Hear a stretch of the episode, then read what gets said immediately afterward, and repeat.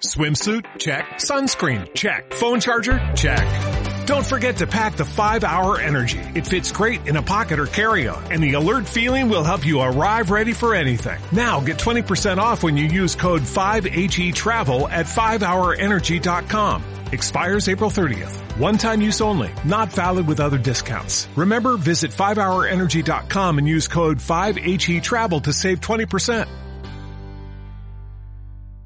Bueno, en este segundo episodio de nuestro podcast vamos a hablar de los distintos productos de limpieza y los distintos tipos de pieles que hay. Acá la tengo a alguien enfrente que es la que nos va a estar contando sobre estos temas. Bueno, las pieles, como todos saben, tienen distintas categorías. Por ejemplo, las podemos dividir en tres para que sea más sencillo, porque cada una tiene a su vez distintas este, categorías también, si se quiere, ¿no?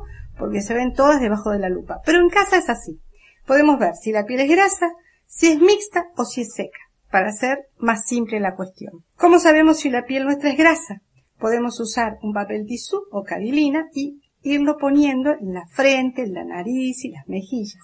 Si vamos viendo que poniéndolo en todos esos lados, en cada uno de los lugares que lo sacamos, el papelito aparece húmedo y oleoso, nuestra piel es grasa. Otra manera de saber si es grasa es ver que los poritos están muy abiertos. Aunque en este momento a veces no estén segregando oleosidad, si los poritos están abiertos, nuestra piel es grasa. Mixta. Tenemos la zona T, la frente, la nariz y el mentón, que es más seborreica, que lo vemos con el papelito, y las mejillas, donde no aparece nada en el papelito, está no seca, sino entre seca y normal. Esa es una piel mixta.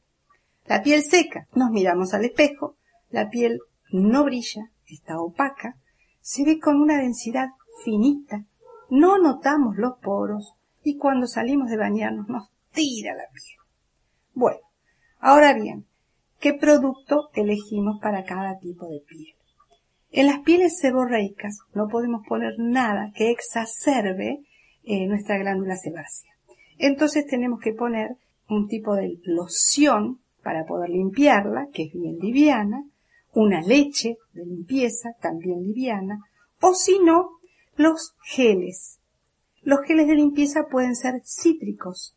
Estos son muy, muy adecuados para las pieles grasas o seborreicas. Para las pieles mixtas, bueno, en este caso no vamos a usar lo de las pieles grasas ni los de las pieles secas. Usamos algo intermedio, o sea, una emulsión, un agua micelar o una leche de limpieza. Después tenemos las pieles secas. Acá, sí o sí, van las cremas. Esas que son más pesadas, que uno las pone entre el dedo índice y el pulgar y las siente más oleosas.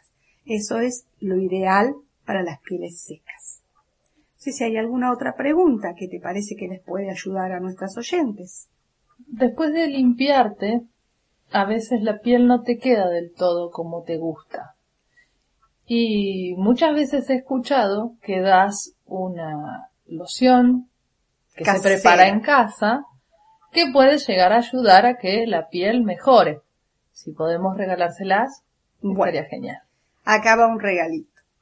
Entonces, eh, tenemos que tener agua mineral de muy buena calidad. Yo siempre recomiendo una que, bueno, ahora no les puedo decir la marca, pero tiene que ser de muy buena calidad. Pero en este momento no podemos tener eso porque no podemos ir al supermercado a cada rato a comprar. Así que bueno, si tenemos agua de pozo que no sea clorada, entonces un agua que sabemos que no tiene cloro, pues si no es poner lavandina en la cara, entonces un agua que sea potable, este, el agua de lluvia, por ejemplo. Cuando llueve sacamos un fuentoncito y después de ese fuentoncito ponemos un algodón en un colador y la colamos y la reservamos.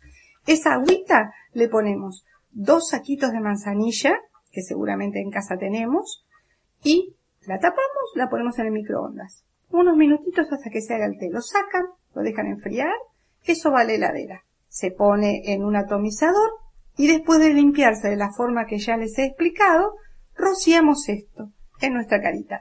Si no tenemos atomizador, con un algodón humectamos todo el rostro y dejamos que se seque en la cara. Esto es muy importante porque eso va a ser lo que haga equilibrar el nivel de oleosidad y de humedad necesarios y también el balance de pH que necesita nuestra piel. Entonces, esto antes de ir a dormir es espectacular. Al otro día nos encontramos con la carita y la piel preciosa. Detalle importante, la loción de manzanilla solo dura siete días. Exacto.